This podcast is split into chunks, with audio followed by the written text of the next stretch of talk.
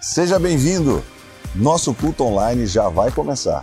Aproveite enquanto isso, já se inscreva em nosso canal, seja um missionário e compartilhe com seus amados o nosso link. E não esqueça, deixe seu like. Marcos capítulo 10. Gabriel, te amo demais, irmã Tânia, uma benção a gente estar junto sempre.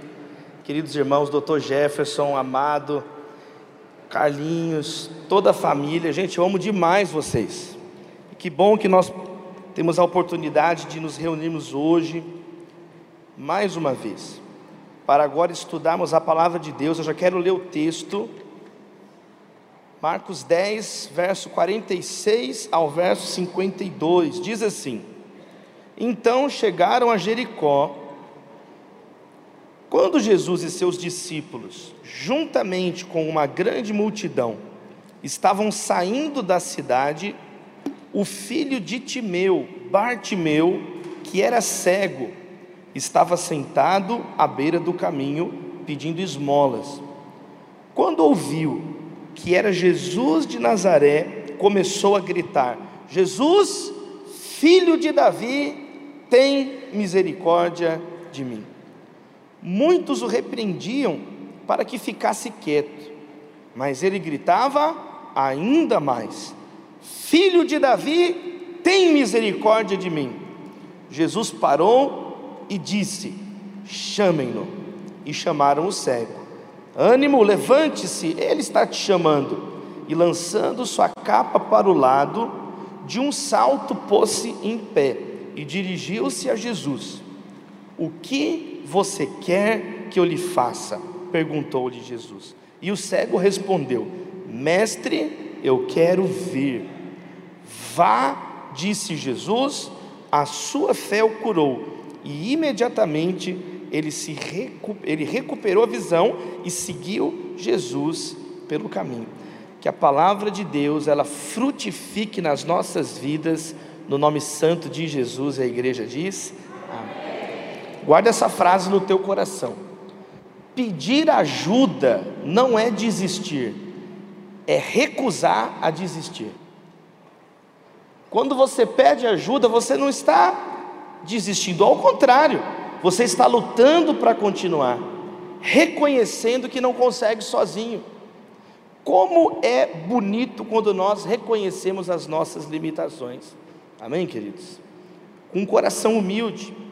Agora, a grande lição desse texto, que eu amo esse texto, todos nós crescemos na igreja ouvindo esse texto, é que nós não precisamos para Jesus pedir esmolas. Não peça esmolas para Jesus. Para Ele você pode pedir a salvação. Ele é capaz de dar infinitamente mais do que tudo que pedimos ou pensamos. E essa é a história de Bartimeu. Bartimeu era um mendigo. Ele era uma pessoa cega, à beira do caminho, à margem da vida numa sociedade muito difícil, onde não havia possibilidade de trabalho para uma pessoa como ele. Então ele era um pedinte. Ele vivia pedindo esmolas para as pessoas que passavam por aquele caminho, mas agora Jesus passou por aquele caminho. E eu quero deixar isso aqui para nós refletirmos essa noite. Para Jesus, nós não precisamos pedir esmolas, os homens nos dão esmolas. As pessoas são limitadas. A lição desse texto é que as súplicas que fazemos na nossa vida revelam o que está no fundo do nosso coração. Para quem você pede coisas na crise, revela onde está a sua fé. Quem você procura quando está triste, no momento de depressão, no momento de aflição, no momento de ansiedade, onde vai o teu coração, o teu pedido? É lá que está a tua fé verdadeira. E esse texto está nos ensinando a canalizar tudo isso para Cristo Jesus. Só nele vamos encontrar as respostas mais profundas que precisamos. O Google não tem essa resposta, a faculdade não tem essa resposta, a política não tem essa resposta. As pessoas, a tecnologia, a ciência, os melhores amigos. Existe um momento na nossa vida, existe um ponto no nosso coração, existe algo no fundo de cada um de nós que só Jesus tem poder para mudar, transformar, curar, restaurar e toda a glória, todo louvor ao único que é digno, Jesus, como nós cantamos. Como, vamos ler um pouquinho o texto aqui para extrairmos três lições então. O texto ele é a última cura de Jesus registrada em Marcos. É a última cura. Marcos é dividido do capítulo 1 ao capítulo 10 e do capítulo 10 ao 16. Todos os grandes estudiosos da Bíblia perceberam isso. Do capítulo 1 até o capítulo 10, Jesus está servindo, servindo, servindo, se entregando, se entregando, se entregando, se entregando às pessoas. Ele é o servo sofredor, ele é o servo sofredor nesse texto que nós estamos lendo aqui do Evangelho de Marcos. Ele vai se entregando, se entregando, ensinando, discipulando, discipulando, e de repente, no capítulo 10, tem uma mudança. Jesus agora ele para de realizar os milagres, ele para de lidar assim com a multidão e agora ele vai para a cruz. E a segunda fase agora não é tanto o ensino, não são tantos mais os milagres, é a própria vida dele que ele vai entregar por nós. Amém, queridos? Então, o, o episódio de Bartimeu é o centro no Evangelho de Marcos, na cronologia de Marcos. Jesus vem curando, então é o último milagre, e agora Jesus vai entregar. No capítulo seguinte, ele vai entrar em Jerusalém. É a entrada triunfal, é a paixão de Cristo, é a morte dele na cruz, é a ressurreição dele após três dias. No Evangelho de Mateus, Mateus fala de dois cegos que pediram a cura. Mas Marcos, o evangelista Marcos, ele enfatizou a figura de Bartimeu. Ele vai dar uma ênfase em Bartimeu, vai falar o nome dele. Bartimeu, filho de Timeu, significa filho da honra. Timeu é honra em grego. Então ele é o filho da honra, mas que está desonrado. Ele é um mendigo. Ele não pode enxergar. É o filho da honra desonrado. E é tão bonito esse texto porque ele creu de todo o coração dele em Jesus. Ele, com certeza, então, ouviu falar de Jesus. Com certeza, ele é alguém que estava informado de tudo que Jesus estava realizando. E quando ele escuta que Jesus está passando naquele lugar, ele grita então: Filho de Davi. Filho de Davi é o nome do Messias.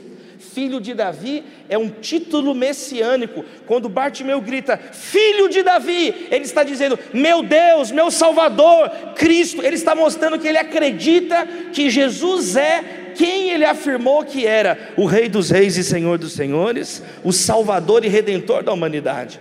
Jesus não era um cara legal, Jesus não era uma frase de Instagram, Jesus não era uma marca de uma camiseta, Jesus não era um meio de ganhar dinheiro, Jesus era o Salvador. Jesus, então, ele diz filho de Davi, porque no Antigo Testamento nenhuma pessoa cega é curada. No Antigo Testamento não tem nenhum cego curado, por quê? Porque Isaías 35, verso 5 ensina que a cura dos cegos era algo que o Messias ia fazer, o Salvador do mundo abriria os olhos dos cegos. Então foi profetizado que ele daria visão a quem não pode enxergar. E Bartimeu era cego. Qual que é o pedido dele? Eu quero ver. E ele está dizendo, filho de Davi. E ele fala: tem misericórdia de mim. Ele sabia que ele não merecia nada. Ele sabia que Jesus não devia nenhum favor para ele. Tem gente que faz oração, parece que está pedindo um negócio no Burger King, no McDonald's. Me vê batata frita, me vê isso, me vê aquilo, me vê o refil agora. A pessoa pensa que está dando ordens, como se Deus fosse um empregado. Ele é rei dos reis. E Bartimeu entendeu isso, então ele se colocou no lugar dele: Deus tem misericórdia de mim, Jesus, tem misericórdia de mim. E então a multidão mandou ele calar a boca. A multidão mandou ele calar a boca, para de gritar, para de perturbar. Muitos o repreendiam, não foi pouca gente, não foi muitas pessoas que falavam: para de gritar, cara, você é maluco, você fica gritando, qual é o teu problema? Parece até palmeirense que não tem mundial, fica na sua aí. O que, que você está gritando desesperado? Guedes é tricolor também, né, Guedes? Guedes é palmeirense. Ô, irmão, nós vamos orar. Minha mãe é palmeirense também. Eu oro tanto para minha, minha mãe. A multidão, tem aquela frase assim também. Eu já um dia ouvi uma frase assim, ó: se você não puder ajudar, atrapalhe. Afinal, o importante é participar. Pelo amor de Deus. Tem gente que atrapalha. Tem gente que acha que tudo é briga. Eu já falei para vocês uma vez aqui a história da menina que fez bagunça e o pai e a mãe colocou a menina de castigo. Menina, você vai ficar de castigo. E aí a menininha ficou de castigo o dia inteiro, com a cara do demônio, nervosa. No final do dia, o pai falou à mãe: Ô oh, filhinha, pode sair do castigo, vamos tomar um café, vem para cá, sai do castigo. E aí a menininha saiu do castigo nervosa. E o pai a mãe: Ô oh, filhinha, faz uma oração pelo nosso café. Aí a menininha chegou: Deus, obrigado por essa mesa que o Senhor preparou na presença dos meus inimigos. Tem pessoas que elas pensam que todo mundo é inimigo delas. Ele fica brigando que nem, meu inimigo é essa garrafa aqui agora, mas Ô primo, me ajuda aqui. Ô Gabriel, tá, tá, me dá uma ajuda aqui. O que, que é o negócio? A pessoa, ela pensa que está todo mundo brigando. Quem quer sair com mais paz dessa conferência aqui, em nome de Jesus? Não dá. Aqui essa multidão era uma multidão mesquinha. Já viu gente pessimista? O pessimista, o prazer dele é ver os outros se sentindo mal. Você tem que cortar esse tipo de pessoa do seu lado. O prazer dele é ver você triste. Você está animado, você está feliz, você está com um projeto. Não dá certo, não. Um dia não deu certo. Meu pai fez isso, deu errado. Ninguém te perguntou. O pessimista, ele acorda reclamando. Ele vai para a internet, está lá, né?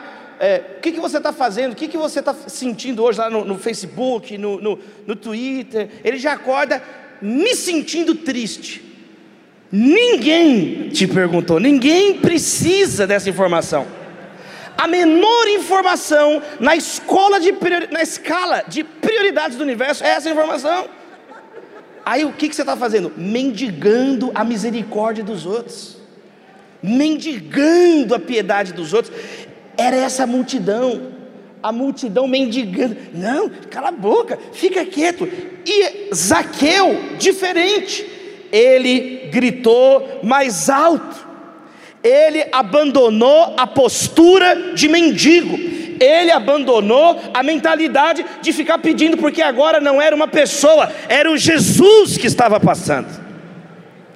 Era o Alfa e o Ômega, o princípio e o fim, o caminho, a verdade, a vida, o bom vivo que desceu do céu, a luz do mundo, a videira verdadeira, a porta, Jesus, Emanuel, ele que estava naquele caminho, então ele pega e grita mais alto, e Jesus para e Jesus chama Bartimeu.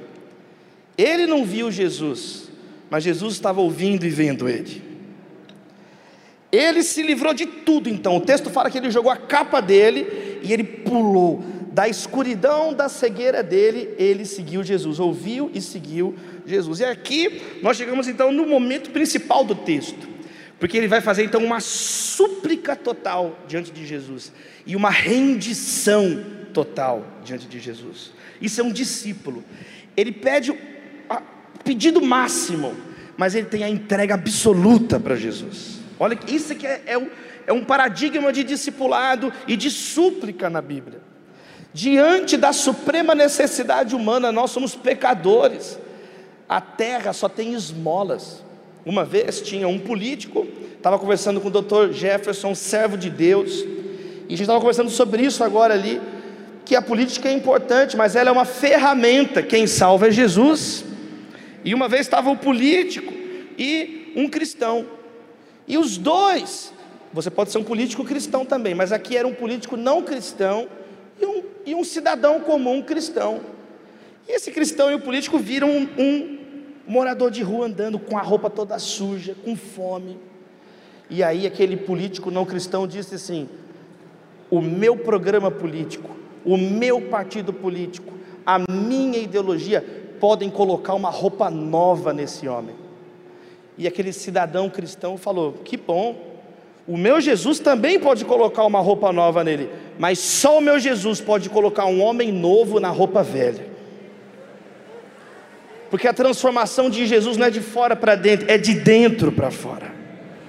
Isso aí é só Jesus. Às vezes você se acostumou a mendigar a atenção das pessoas, está na hora de aprender a suplicar diante de Deus, está na hora de uma rendição maior, de uma entrega maior.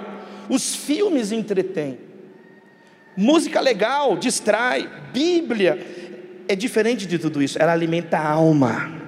Nem só de pão viverá o homem, mas de toda palavra que procede da boca de Deus.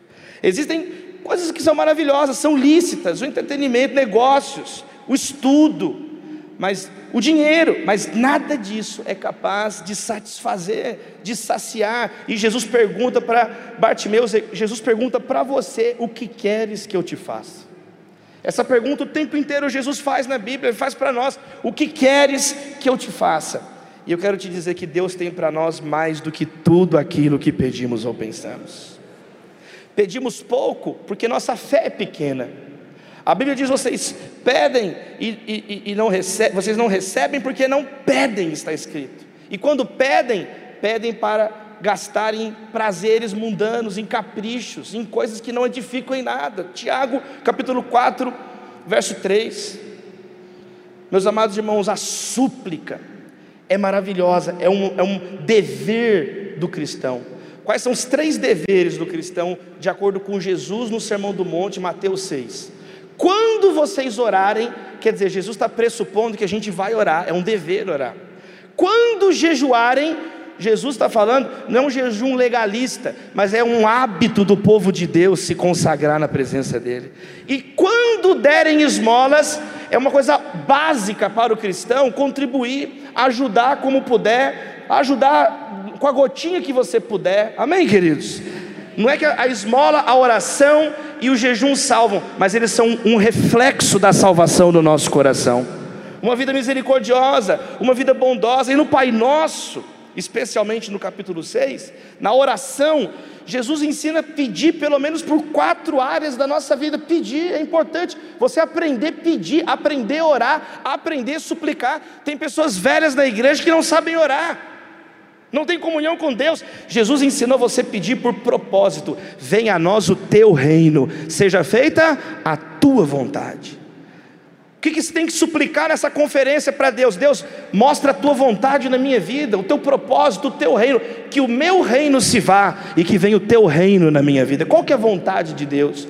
A vontade de Deus é boa, agradável, ela é perfeita. O teu problema é que você ainda está escravizado na tua vontade. Então, nós vamos orar hoje pedindo a vontade e o reino de Deus. Jesus ensinou a orar pedindo pão, provisão. Jesus não é errado você falar, Deus sustenta os meus pais sustenta a minha família. Minha mãe ficou 94 dias internada por causa da Covid. Eu agradeci já ao Gabriel, ao meu primo Ciro amado, aos amados irmãos. Deixo registrado publicamente o meu carinho, o meu afeto, a nossa gratidão. Eu recebi tantas mensagens de vocês. Minha mãe, 94 dias internada. O que, que, nós, que, que nós pedimos lá em casa? Sustenta a vida da minha mãe, dá o oxigênio para minha mãe. E pela misericórdia de Deus, pastor Esmeralda está na bênção viva, pela misericórdia de Deus. Então Deus sustenta minha mãe. O que ela quase morreu quatro vezes, nós orando, a igreja orando. Minha mãe, 59 anos, uma serva de Deus, nós batalhamos em oração. Então, meus amados irmãos, Jesus nos ensinou a pedir o pão de cada dia. Eu quero orar pelos seus estudos, eu quero orar para que você tenha condição de comprar o teu material escolar, comprar os livros, ter acesso. Você vai trazer o primeiro diploma de doutorado para sua casa para a glória de Deus. Você pode pedir, Jesus está falando, fala Deus, eu quero colocar a minha vocação, eu quero colocar meu emprego, eu quero colocar a minha trajetória nas tuas mãos. E coisas que você sequer imagina, Deus vai trazer. Porque ele diz que ele vai dar o que nós não imaginamos. Eu sempre orei para Deus abrir portas para eu escrever livros. Esse foi um pedido que eu fiz, Deus, eu quero escrever livros, eu quero. Agora, eu nunca imaginava algumas coisas que estão acontecendo. Eu estava brincando, falando com os meninos ali, que agora meus textos caíram na prova do vestibular. Louvado seja Deus. Presta atenção no que eu estou falando. Se você não converter, você vai bem na prova. Se você não acredita, você vai para os quintos dos infernos, mas você vai bem na prova. Então, das duas, mas escuta aí, caiu no vestibular da Unesp. Quando que, pensa uma coisa que você nunca vai imaginar, que você, gente, eu não estou nem aí para isso. O que eu estou querendo dizer é que Deus vai ampliando o teu alcance, porque é para a glória dele. Quem está entendendo? Amém, queridos? Então ele falou: peça propósito, peça provisão. Ele ensinou você a pedir perdão. Olha o que Jesus falou: perdoa as nossas dívidas. Quantas pessoas têm culpa? Jovens que sentem culpa, que não conseguem pregar, não conseguem louvar, não conseguem fazer nada, porque pensam: eu não posso isso. O sangue de Jesus nos purifica de todo pecado. Não é dinheiro que purifica, não é religião que purifica, mas o sangue, uma gota do sangue de Jesus te purifica de todo pecado. Então, peça perdão essa noite a Deus e peça proteção, livra-nos do mal. Gente, quem ensinou, quem ensinou a pedir essas coisas? Foi o próprio Jesus. Pede livramento, pede a bênção de Deus. Olha, nós declaramos o sangue do Cordeiro nos umbrais da tua casa, em nome de Jesus orar por livramento, orar pela misericórdia de Deus. Olha que coisa maravilhosa. E aí Zaqueu foi Bartimeu foi curado, Bartimeu foi curado, e o que aconteceu? Ele abriu os olhos. Olha que maravilhoso no verso 52. Jesus falou: "Vá". Mas olha, presta bem atenção no final do verso. Vá, a sua fé te curou. Imediatamente ele recuperou a visão e seguiu Jesus pelo caminho. Vá, ele abriu os olhos. Para onde que eu vou? Eu vou seguir Jesus. Quando Jesus toca na tua vida, você passa a seguir Ele de verdade. Você sai da margem da vida e entra num caminho de discipulado. Jesus estava indo para a cruz e todo mundo que estudou esse texto na história da igreja em dois mil anos percebe aqui Bartimeu agora um discípulo, uma imagem do discipulado, caminhando agora diante dos pés de Jesus. Eu quero encerrar com três aplicações pastorais práticas para a nossa vida. Quem recebe essa palavra? Amém, amém, amém, amém, amém. Três aplicações sobre súplica, sobre oração. Primeiro, ore com humildade.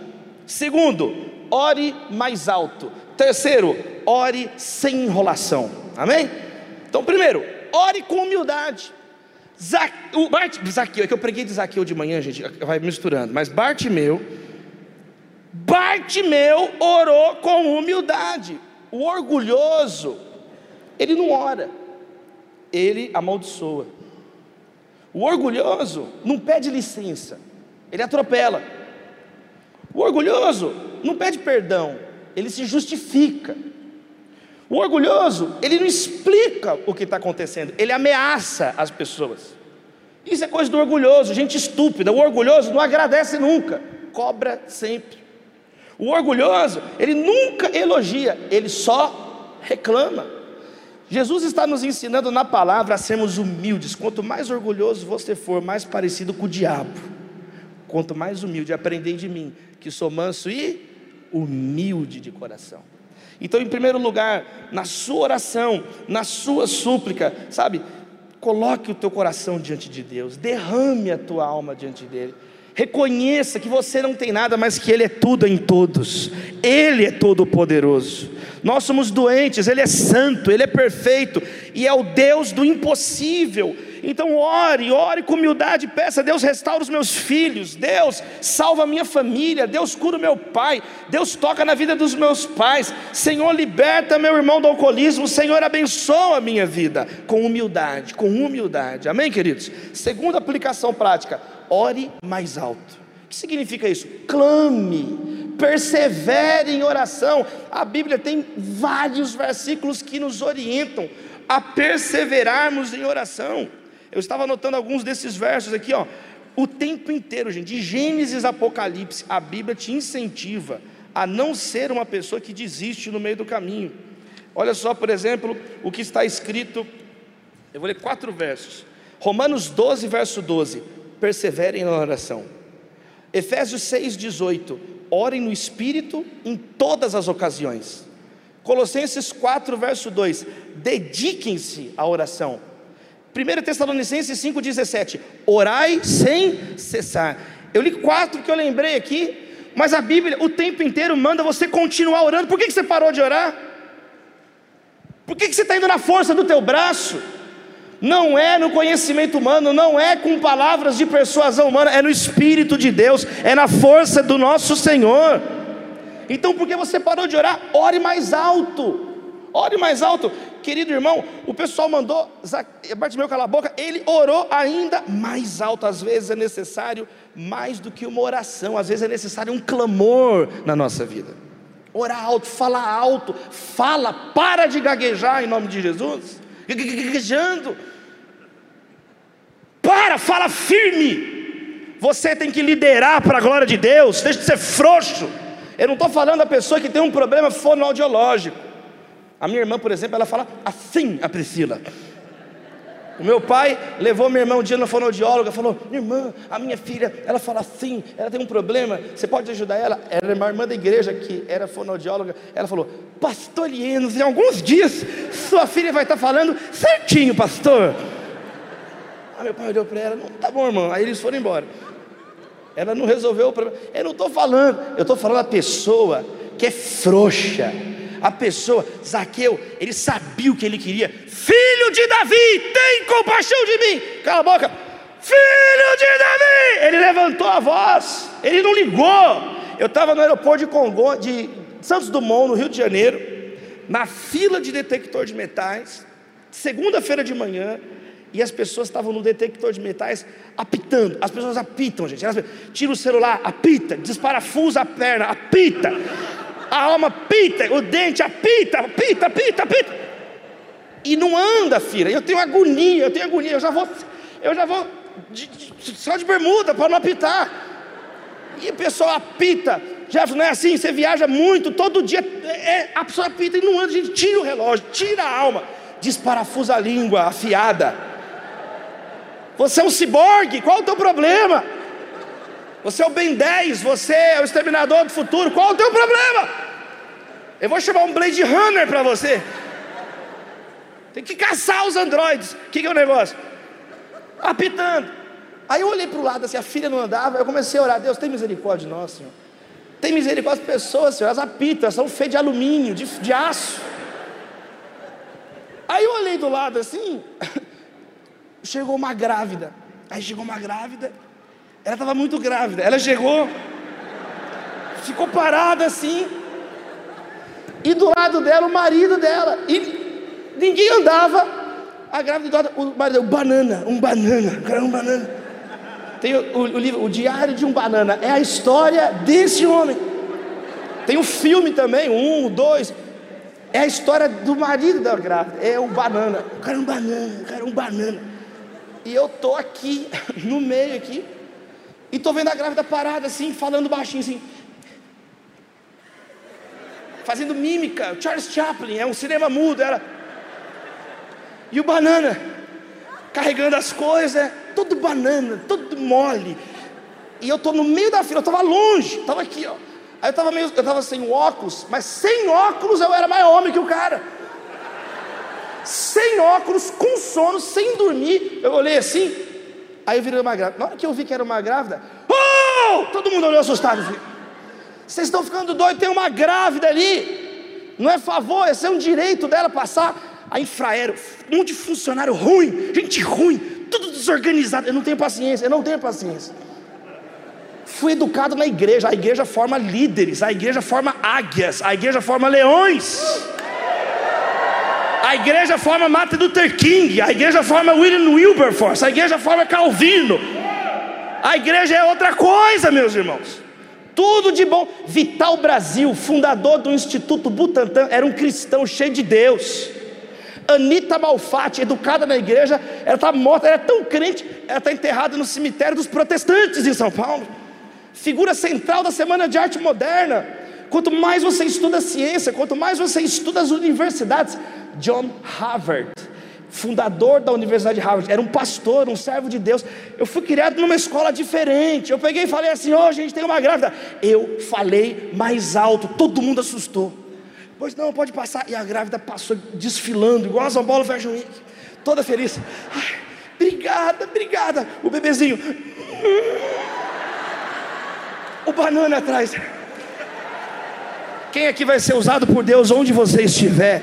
Quem aqui vai orar mais alto? Quem aqui vai clamar mais alto? Dá uma glória a Deus então aí. Aplauda o nome de Jesus.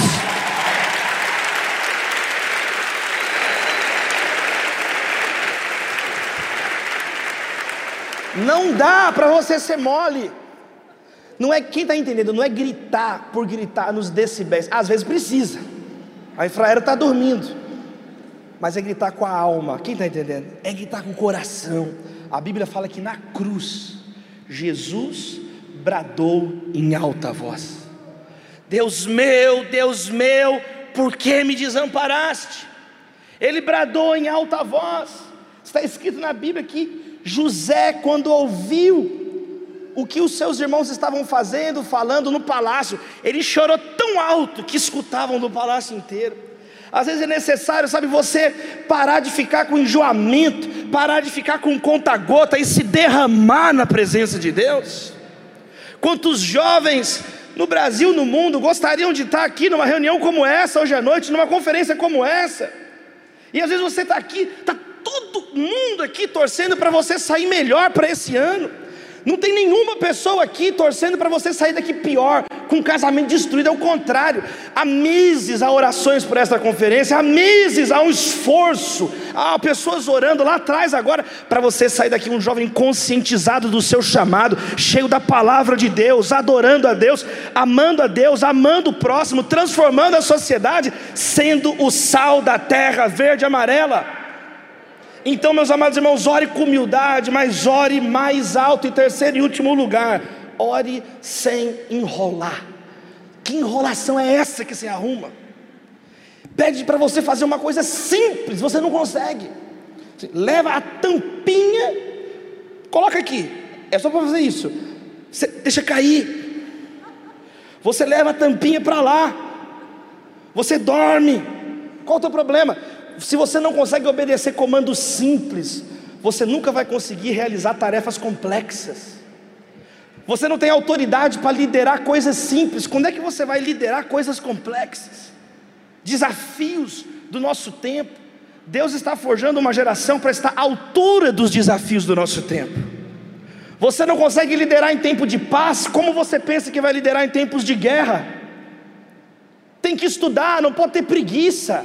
Eu já contei para vocês o jovem que falou um dia comigo assim, pastor, eu só não morro de preguiça porque eu tenho preguiça de morrer. Eu falei assim, pelo amor de Deus, cara. Nós temos que parar de adiar nossas responsabilidades. Essa semana, eu estou estudando com a minha filhinha, com a Maria, eu estou estudando. Cadê a Carol? Cadê a Carol, pastor? Não está aí não, né? A priminha da Maria. A minha filhinha tem nove anos, eu vou encerrar dizendo isso. A Maria a gente está estudando primeiro o livro de Samuel, e aí a história de como Saul deu a filha dele Mical para casar com Davi, né? E eu estou lendo lá a história, e Saul pediu para Davi 100 prepúcios de filisteus. Aí minha filha perguntou: o que é prepúcio? Pergunta para o teu pai, irmão, não sou eu que vou explicar isso aqui agora. Aí eu expliquei para minha filha o que era prepúcio, e aí, e o que aconteceu, papai? E Saul tinha dado um prazo para Davi entregar os 100 prepúcios. Davi entregou 200 prepúcios antes do tempo. Esse cara liderou Israel, esse cara é rei de Israel. Está entendendo? Então, pare de perder tempo. É você que está jogando a vida no lixo. As pessoas estão vivendo a vida. Bartimeu, ele não estava nem aí para os outros, ele pegou e orou a Deus. Orou sem adiar, era a chance dele. E foi a chance dele, que dali Jesus está vindo para Jerusalém. Ele foi crucificado, depois ele foi para o céu, meus irmãos. Ressuscitou, 40 dias ensinou. Ele não perdeu aquela oportunidade. Ele largou a roupa dele, a capa dele, pulou e começou a gritar. O que, que te impede de chegar a Jesus? Qual que é o pecado de estimação da tua vida? Sabe? Deus tem coisas muito maiores, mas você fica perdendo tempo, todo mundo desestimulando ele. Quem são as pessoas que estão perto de você, que não, que não incentivam você a orar, não conversa da Bíblia com você, são pessoas mal-humoradas. Você tem que selecionar melhor quem está perto de você. Hoje em dia eu não estou nem aí para gente chata mais, gente. Já passei da idade de estar com gente chata. Nós precisamos estar com. A Bíblia fala: não ande com quem vive mal-humorado, porque você vai ficar igual eles. Provérbios. Então você precisa chegar num momento da sua vida que você tem que reconhecer as suas limitações, quem recebe essa palavra, e falar: eu não posso ficar vazando mais aqui. Sabe, Deus me chamou para um, um, um propósito, para um caminho. Eu não posso trocar o chamado de Deus por um prato de lentilhas. O que, que te impede? O que, que te impede? Jesus renunciou tudo por mim e por você. Jesus renunciou tudo por nós. E muitas vezes, meus amados irmãos, nós não temos uma gota de vontade de Deus. No jardim do Éden, depois que o homem pecou, qual foi a pergunta de Deus? Adão, onde estás? Deus está procurando você. Deus está te chamando. Esta conferência é Deus te chamando mais uma vez. Como é que você vai responder ao chamado de Jesus? Jesus perguntou: Quem está me chamando? Chama ele aqui. Jesus está chamando. Jesus está chamando desde o Éden, o Pai procurando, Jesus enviado, Emanuel, Deus conosco. Jesus veio buscar e salvar o que estava perdido. Ele veio buscar.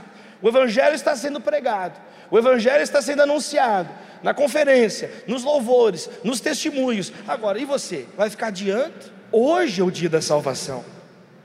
Hoje, se você sente no teu coração esse desejo por Deus, já é Deus operando, já é Deus tocando, já é Deus te atraindo porque por nós mesmos nós não queremos Deus, nós estamos no pecado, mas se o teu coração começa a se aquecer, é Jesus que já está tocando. Onde você está? Atenda ao chamado de Cristo. Saia da margem da vida. Orar é reencontrar Jesus. Fica de pé no seu lugar, ergue as suas mãos e comece a suplicar. Diz filho de Davi. Ergue as mãos e diz filho de Davi. Diz filho de Davi tem compaixão de mim.